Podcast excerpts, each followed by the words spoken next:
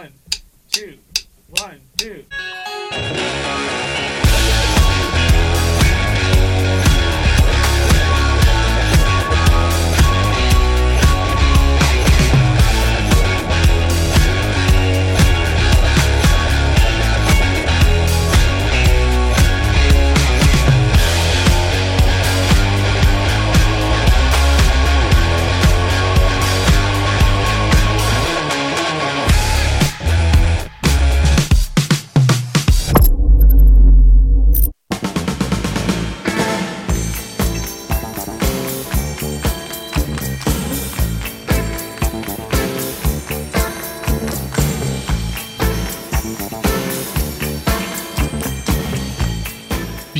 Bienvenue dans Music Box, votre rendez-vous du lundi soir. Et oui, j'espère que vous allez bien. hein, euh, en ces temps un peu froidement, comme on peut dire.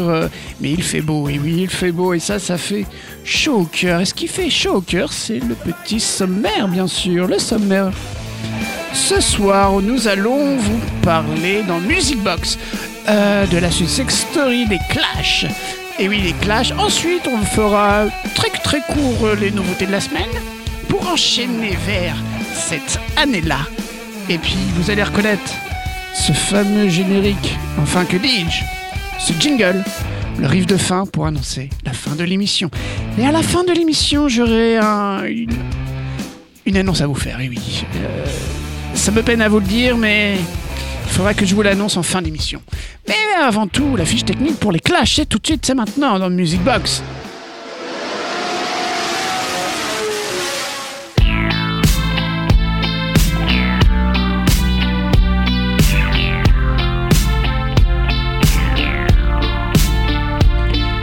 Les Clash, eh oui, les Clash, c'est un groupe britannique de punk rock. Euh, originaire de Londres, en Angleterre, pour ceux qui ne le savent pas encore. Il s'agit d'un des groupes majeurs de l'histoire du rock et du punk rock euh, britannique. Le groupe commence sa carrière en 76 et se dissout en 1986. En 2003, la formation entre Rock and Roll Hall Fame. Les membres les plus importants sont Joe Strummer et Mike Jones, tous deux à la guitare et au chant, ainsi que le bassiste Paul Simonon et le batteur Topper Eden. Le style du groupe est rattaché au mouvement punk, se caractérise par un rock contestataire où les textes habités d'un élan anarchiste jouent un rôle primordial. Le groupe se caractérise par sa capacité à intégrer sa musique à des sonorités variées en puisant à la source des racines musicales, parmi lesquelles le punk rock bien sûr, le rock aussi, mais, mais, mais, mais, mais le rockabilly, le reggae, le ska ou encore la dub. À l'origine constitué de Joe Strummer, Mike Jones, Paul Simonon, Keith Leveney et Terry James, les Clash se forment dans une banlieue ouest de Londres en 76 pendant la première vague du punk britannique. Après l'échec de leur groupe punk London SS avec Tony James, futur membre de Generation X, Jones et Simonon recrutent Joe Strummer sur les conseils de leur manager Bernie Rod en lui expliquant qu'il assure mais que son groupe est de la merde. Strummer, de son vrai nom, John Graham Miller, est le chanteur et guitariste de The 101 Hertz, un groupe de punk rock à la renommée naissante. Après deux jours de réflexion, et grâce à un concert des Sex Pistols, il accepte puisqu'il est séduit par l'éner- l'énergie et le potentiel offert par ce nouveau, le nouveau mouvement musical qui est le punk. De son côté, Keith Leveney, un ami de Mike Jones, les rejoint en tant que guitariste et compositeur. La jeunesse, après tout, n'est pas une condition permanente et un clash de génération n'est pas aussi dangereux fondamentalement pour le gouvernement que le serait un clash entre les gouvernants et les gouvernés. Cette phrase insérée au verso de la pochette de ce clash par Sébastien Conran résume le sens profond du nom du groupe trouvé par Paul Simonon. Le mot est retrouvé régulièrement dans le journal Evening Standard par Paul décide de le proposer aux autres qui approuvent l'idée. Le 4 juillet 76, les Clash produit en première partie des Sex Pistols. Ils interprètent Jenny Jones, London Burning et 1977, montrant un goût certain pour le pur style punk au détriment de la diversité des mélodies. Présent sur place, Charles Charles Murray, journaliste de New Musical Express, écrira plus tard. Les présents sur place, Clash sont le genre de groupe de garage qui devrait rapidement retourner dans leur garage, de préférence avec la porte fermée et le moteur en marche. Le groupe répond malicieusement à cette attaque en composant Garage Land. À l'automne, il participe au festival punk sans club, puis il signe avec CBS Records. Kiss est renvoyé pour manque de motivation. Il ne participera, participera pas excusez-moi, au premier album alors qu'il est crédité. Terry James quitte aussi le groupe à la fin novembre de la même année. Il est brièvement remplacé par Rob Harper pour la tournée Anarchy Tour de décembre 76. Finalement, il revient à participer pour le premier album. Il publie le single White Wyatt en 1977 et leur premier album, l'éponyme The Clash, qui sort en 77. Le succès est rapidement au rendez-vous au Royaume-Uni avec cette période. CBS ne distribue pas l'album aux États-Unis et attend l'année 79 pour sortir une version modifiée sans intégrer des titres qui deviendra l'album importé par un groupe britannique le mieux vendu dans le pays. Après la sortie de l'album, euh, James quitte définitivement le groupe d'un commun accord en raison de divergences personnelles avec les autres membres.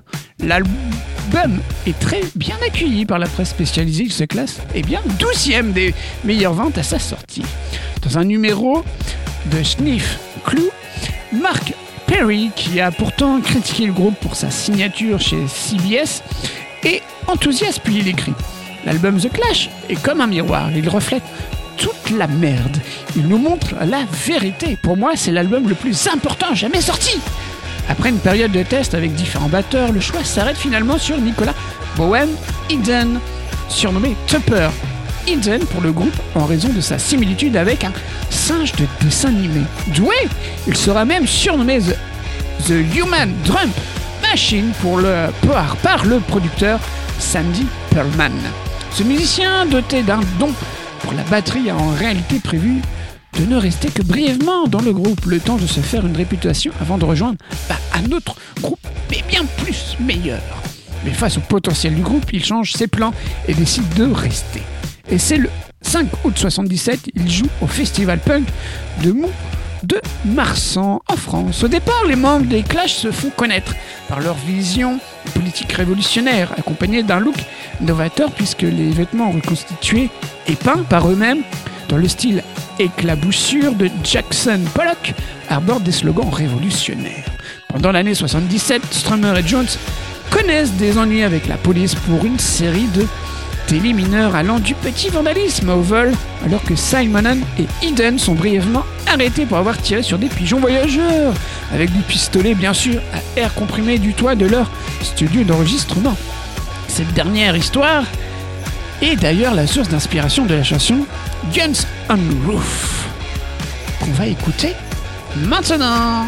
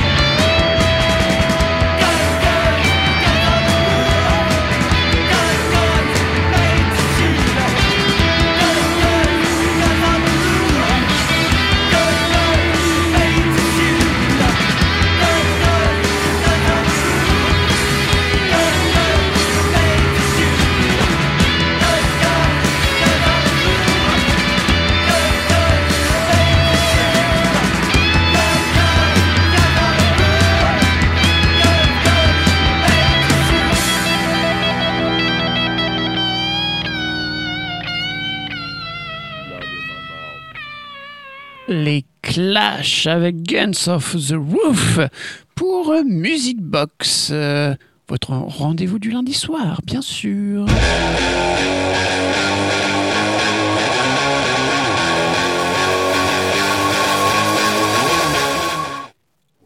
Eh bien, on continue.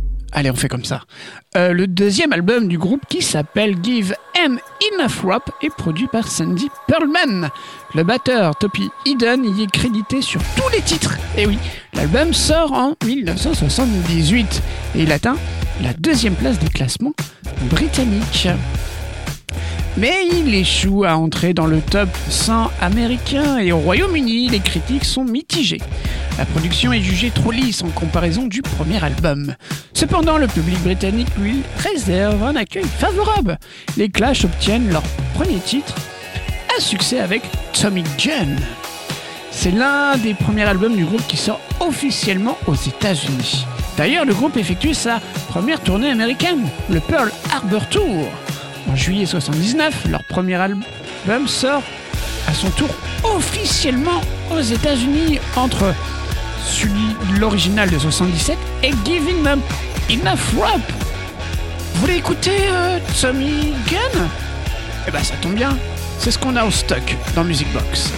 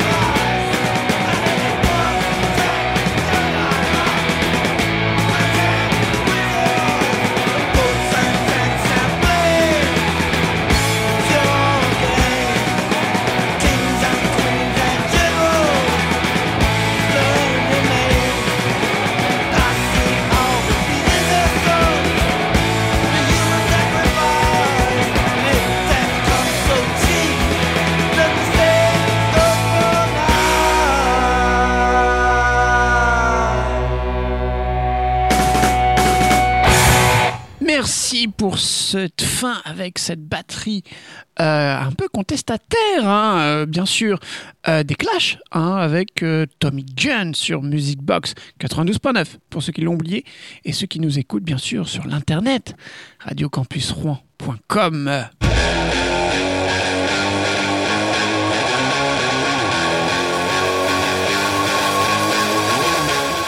Eh bien, on continue Allez, on continue, bien sûr, car leur troisième album, le célébrissime London Calling, un double album, est vendu au, pardon, au prix d'un simple sur l'insistance du groupe qui sort en 1979. Il reste le sommet de leur succès commercial. Au départ, ils étaient accueillis au Royaume-Uni avec suspicion par leurs premiers fans car les doubles albums étaient associés au groupe de rock progressif. Ouvrant la musique punk sur d'autres univers, il offre un plus large palette de styles et d'influences musicaux que les albums précédents comme le rockabilly à la sauce américaine et le reggae jamaïcain qui faisait écho au style dump et ska populaire au Royaume-Uni. Accompagné à l'époque d'un autocollant annonçant les Clash comme le seul groupe qui compte, l'album est considéré depuis comme l'un des meilleurs qu'un groupe de rock ait jamais produit et placé à la huitième de la liste des 500 plus grands albums de tous les temps établie par le magazine Rolling Stone. Il atteint également la première place du classement des 25 albums des 25 dernières années de Entertainment Weekly. Train in Vain, Camden et London Calling sont encore régulièrement diffusés sur les ondes des chaînes de radio. Lors de sa sortie, Train in Vain devient le premier tube du groupe et se classe dans le top 40 américain, puisqu'au départ c'est un titre caché sur le vinyle original, car il était ajouté trop tard, en fin de session d'enregistrement. La police de caractère utilisée sur la pochette est en hommage au premier RCA, un LP éponyme d'Elvis Presley, et la photo prise par Penny Smith montre Paul Simonon frustré fracassant sa guitare basse contre le sol lors du show au Palladium de New York en 79. Selon Simonon, qui au départ était contre l'utilisation de la photo pour la pochette, il s'agit la seule fois où il cassa une guitare sur scène.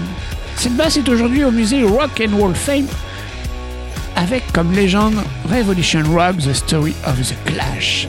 À la fin 1980, les Clash, après la sortie du double album London, London Calling, sort le triple album intitulé Sandinista. Le groupe insiste pour que l'album se vende au même prix qu'un simple album payant la différence en baissant ses royalties. Explorant divers styles musicaux, l'album reçoit de la part des critiques et des fans des réactions bah, très opposées. ah Oui, si certains trouvent l'album confus mais très complaisant, il atteint tout de même le sommet de la liste Pas un Job des meilleurs albums de l'année selon The Village Voice. Enregistrant chaque idée qu'ils ont, le groupe devient moins intéressé par la conception traditionnelle du punk que par leur expérimentation dans le reggae et le dub ils élargissent leur champ musical avec le jazz, le hip-hop, avec The Magnificent Seven, la musique de chambre, le gospel et le chant du bébé de Mikey Gallagher, le claviériste. Bien que les fans soient troublés et que les ventes chutent en Angleterre, le groupe fonctionne mieux aux États-Unis en surfant sur les précédents succès de London Calling. À la suite de la sortie de l'album, les Clash font leur première tournée mondiale avec des dates en Asie de l'Est et en Australie. C'est à ce moment que la combinaison entre la tournée et l'enregistrement d'un nouvel album laisse apparaître de plus en plus de friction au sein du groupe. Mais avant ça, on va écouter The Magnificent Seven des Clash?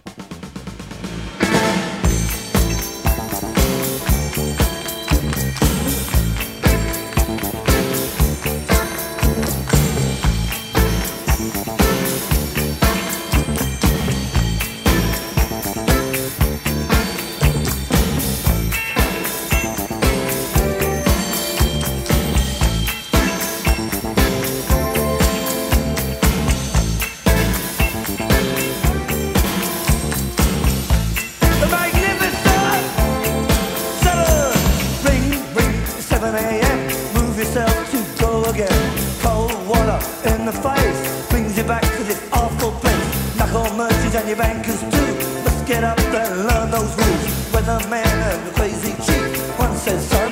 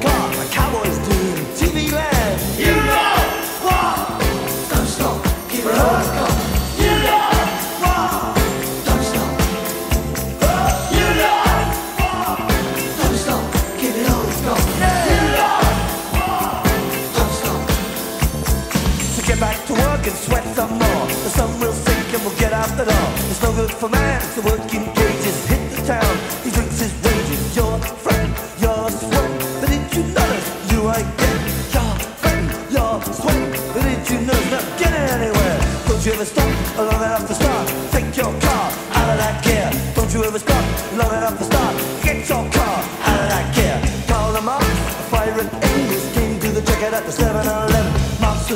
But he had sense. Engels, Lenin, the necessary events. What do we got?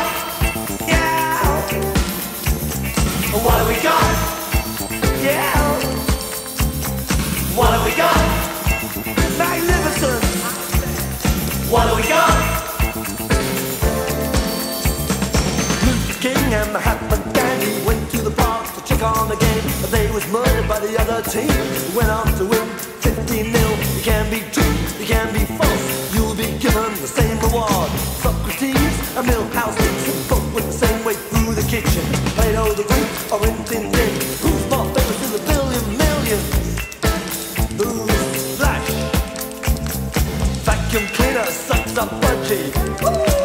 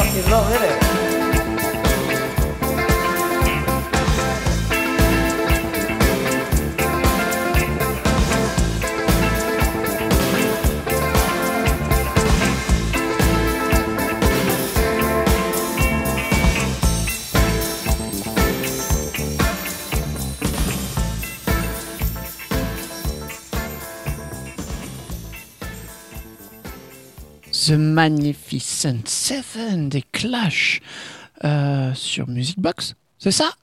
On me dit à la régie Music Box? Eh oui, c'est Music Box, bien sûr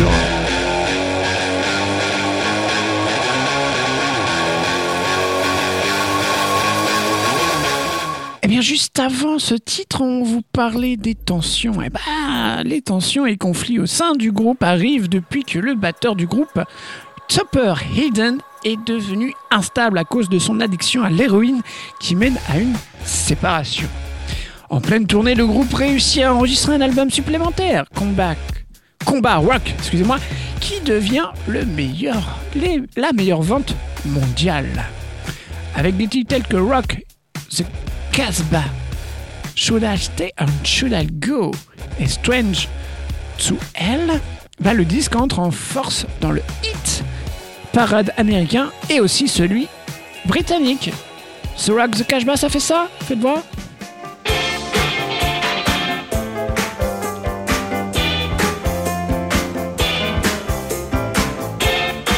Et oui, vous l'avez reconnu. Alors, on le laisse en fond, on le laisse en fond. Euh, à cette période, les Clash commencent à s'effriter. Et oui, il est demandé à Topper de quitter le groupe juste avant la sortie de l'album. Le batteur du groupe est incapable de faire face à sa toximanie qui a un impact négatif euh, sur sa santé, sur sa technique de batterie et sur son absentisme devenant problématique. La raison du départ de Hidden est cachée par Bernie Rod, qui parlera d'une divergence de points de vue politique. Le batteur des débuts, Terry James, est recruté.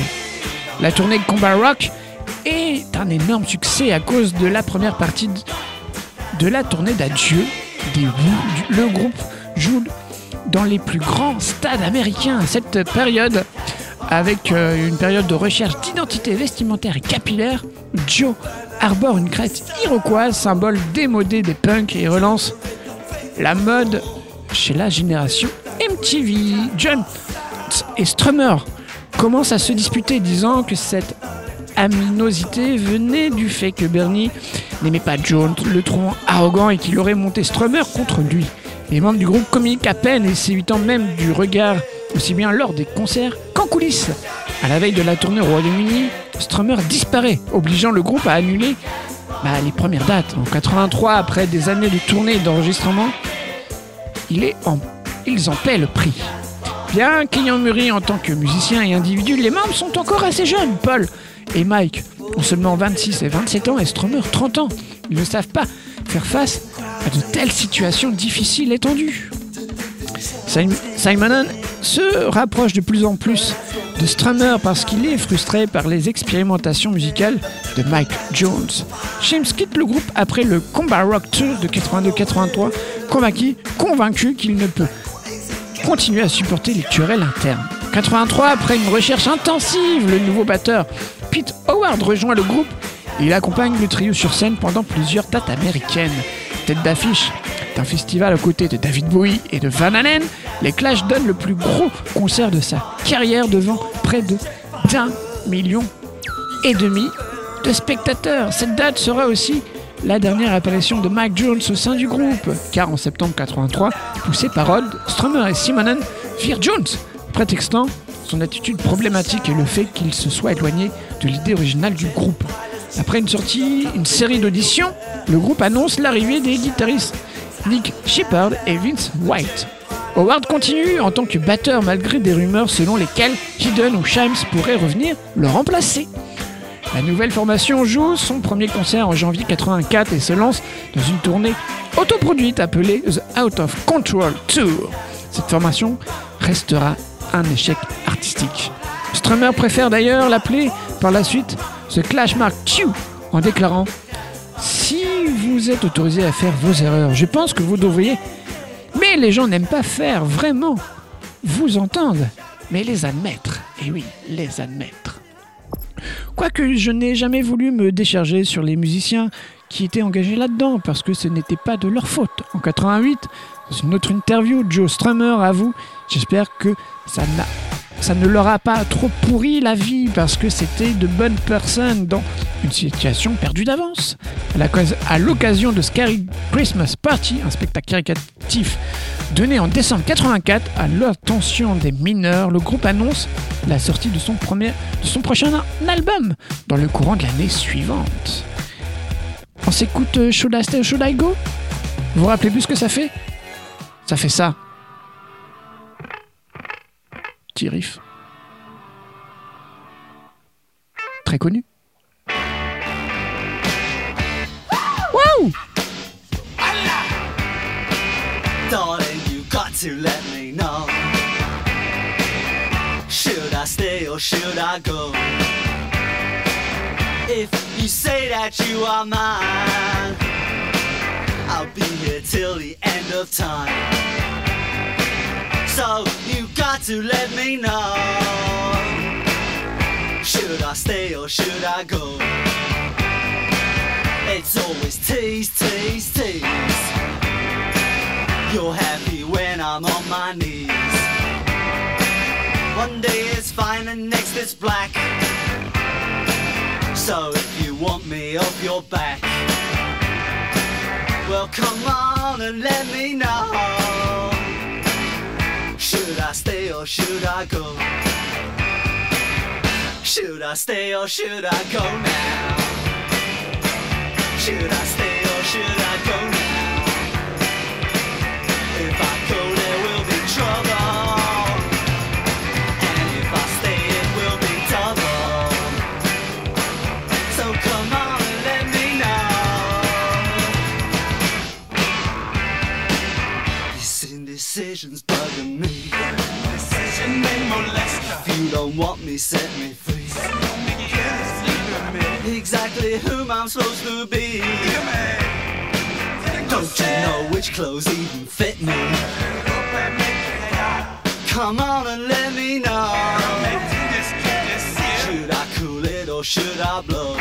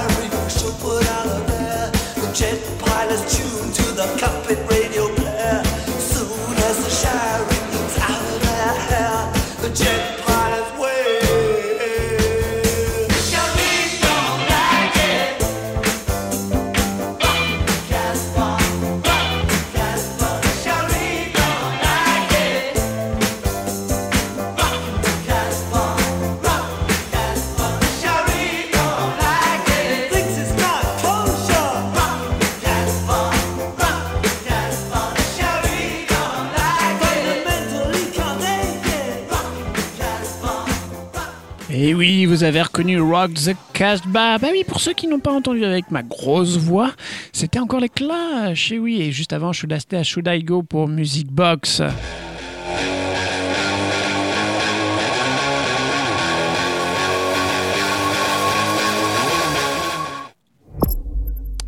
Eh bien, les sessions d'enregistrement de leur dernier album, The Cut, The Crap, sont chaotiques, surtout avec Bernie Rhodes et Strummer. La plupart des parties musicales sont jouées par des musiciens de studio que Shepard et White les survolent avec des bouts de guitare. Luttant contre Rhodes pour avoir le contrôle du groupe, Strummer décide de retourner chez lui.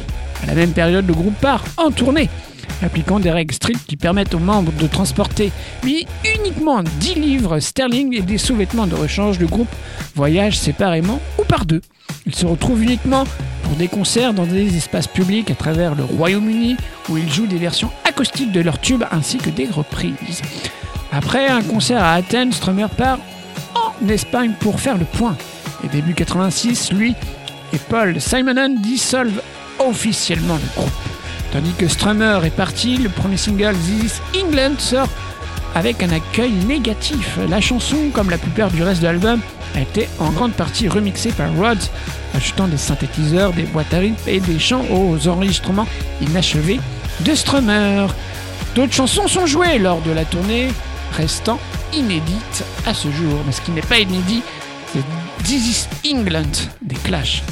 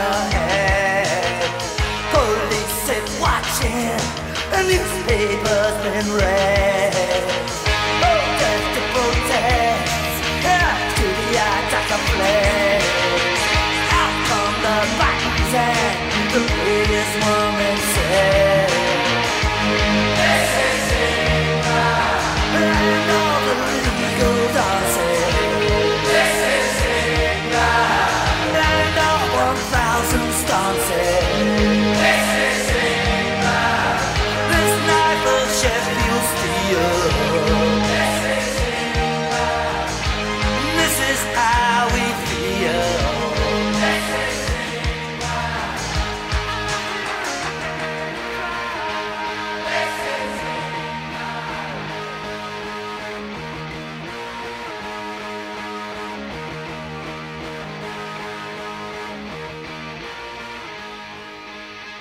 This is England, comme le disent si bien les Clash. Et voilà, la success story des Clash est terminée. On pourra maintenant passer aux nouveautés de la semaine.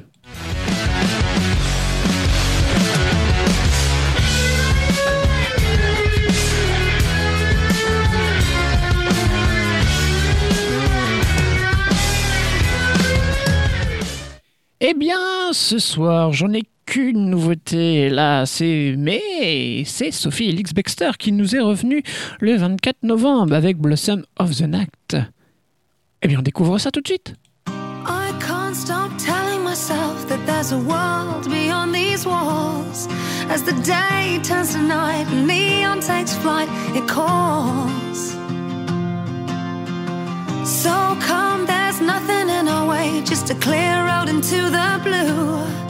The city in our hands conspires another plan for you. The daily grind can't turn to dust a heart's desire. I'll never stop to ask the question why.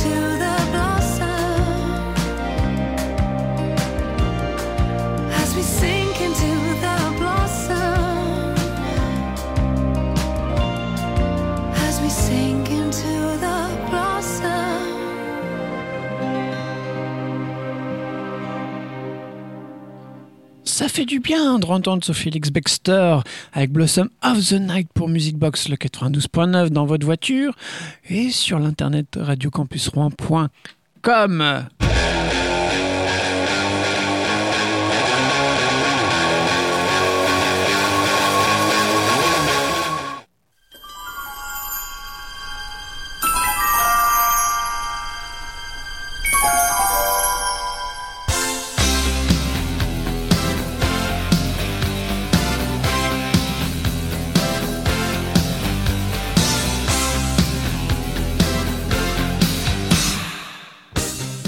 qu'est-ce que je vous ai sorti ce soir de mes cartons De mon grenier, bien sûr. Je vous ai sorti quoi? Je cherche, je fouille, je refouille. Oh, ça Ah Oui, c'est pas mal, ça. C'est un CD que j'ai retrouvé. Ah oui, les Oasis avec Cigarettes and Alcohol. Sorti en 94. Oh ouais, ouais, ouais, c'est pas mal ça. Car c'est une chanson du groupe, euh, bien sûr, rock anglais Oasis, pour ceux qui ne le savent pas, écrite par Noël Gallagher. Elle sort le 10 octobre 94 en tant que quatrième et dernier single de leur premier album Definitely Maybe et leur deuxième à entrer dans le top 10 britannique au Royaume-Uni, atteignant le numéro 7 en passant 79 semaines dans les charts.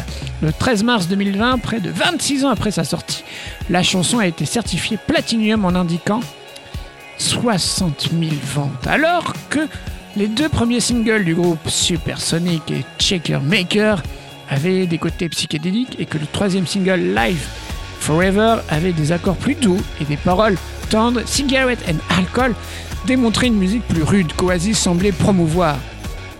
La chanson proclame l'attrait essentiel de la cigarette, de l'alcool et d'autres drogues comme un remède à la banalité et à la nature futile de la vie de la classe ouvrière. Des textes comme Vaut-il la peine de se trouver un emploi alors qu'il n'a rien qui vaille la peine de travailler? Il puise dans un sentiment commun de désenchantement des années 90. Alan McCree, qui a découvert le groupe, a déclaré avec dès la première écoute que c'était l'une des plus grandes déclarations sociales des 25 dernières années. La chanson était le deuxième cas dans lequel Oasis a été accusé de plagiat. Le premier étant Checker Maker, le riff principal de la chanson est tiré de Getting On des T-Rex, qui l'ont eux-mêmes pris de Little Queenie de Chuck Berry. Il est aussi similaire à l'ouverture de la reprise par Humble Pie de la chanson d'Eddie Conran, Six Men Everyone. Et bien on découvre ça, cette classe ouvrière venant d'Angleterre avec Oasis. Cigarette and alcool.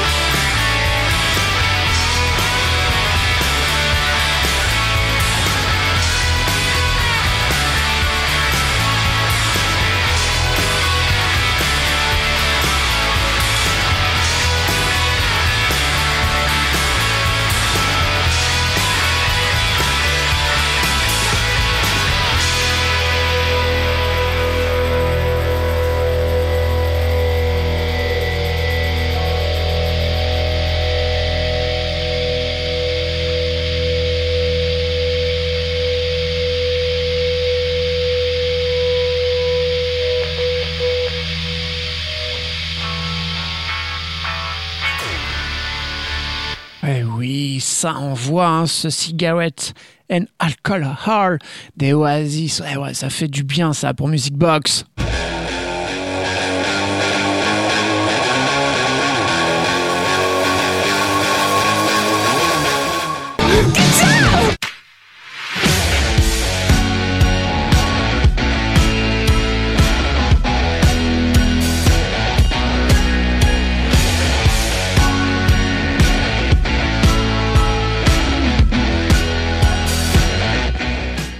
Oui, vous l'avez reconnu, c'est le riff de fin qui dit riff de fin, bah, fin de l'émission. Mais, mais, mais, mais, mais, mais, pas que, car il s'agit aussi de ce qu'on va dire, ce qu'on va énoncer, de ce qu'on va parler lors du prochain Music Box. Et ça fait ça, écoutez.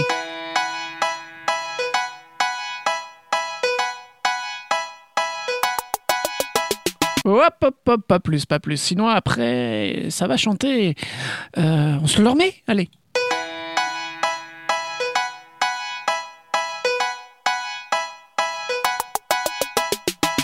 Et on se stoppe encore une fois. Il s'agit de Lily Allen pour ceux et celles qui n'ont pas reconnu ce petit début d'intro euh, de Lily Allen. Euh, on va parler de ça la prochaine fois dans Music Box. Euh, prochain Music Box. Ah, on y arrive enfin à cette annonce. Vous l'avez senti depuis le début de l'émission que je devais vous dire quelque chose. Eh bien, j'annonce que Music Box ne sera plus là. Ne sera plus là le. Rassurez-vous, le lundi soir. Ça y est, c'est dit, le lundi soir, on sera plus là. Avec la régie euh, pour vous présenter des groupes, des nouveautés aussi cette année-là. Et la prochaine émission avec le riche de fin. Mais on revient bien sûr le samedi soir à partir de 21h, bien sûr, 21h, suivi de Repeat After Me aussi, qui change d'horaire. Et de jour, ça sera le samedi, je crois, le v- 9. À Enfin, un samedi, voilà. À partir euh, du samedi, je regarde dans l'agenda de la technique, euh, l'agenda de la technique, tac, tac, tac, tac. Eh bien, le 16 On se cale ça le 16 On se dit au 16 décembre, le samedi, vers 21h pour Music Box, suivi de Repeat After Me. Eh bien, moi, je vous souhaite une très, très, très belle semaine. Jusqu'à la prochaine, on se dira... J'espère que vous avez passé un bon week-end. Enfin, vous passez un bon week-end. Eh bien, on se dit à très, très, très bientôt dans Music Box sur radiocampusrouen.com et le 92.9. Et moi, je vous dis... À ciao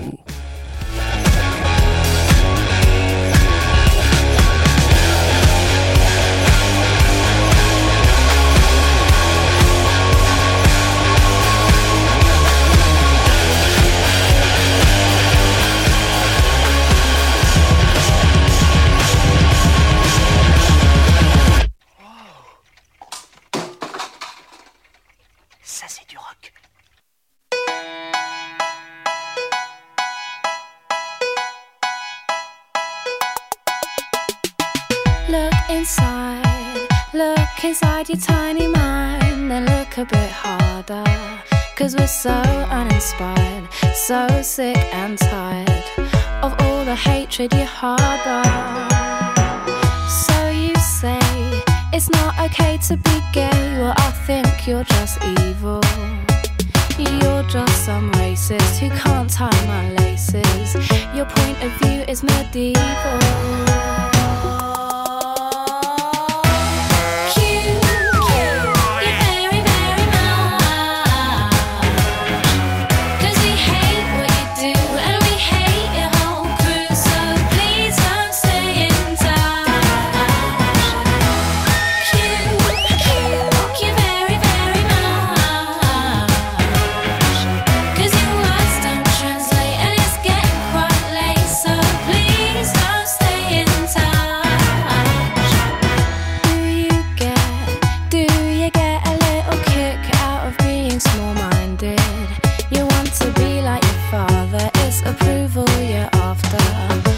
Not how you find it.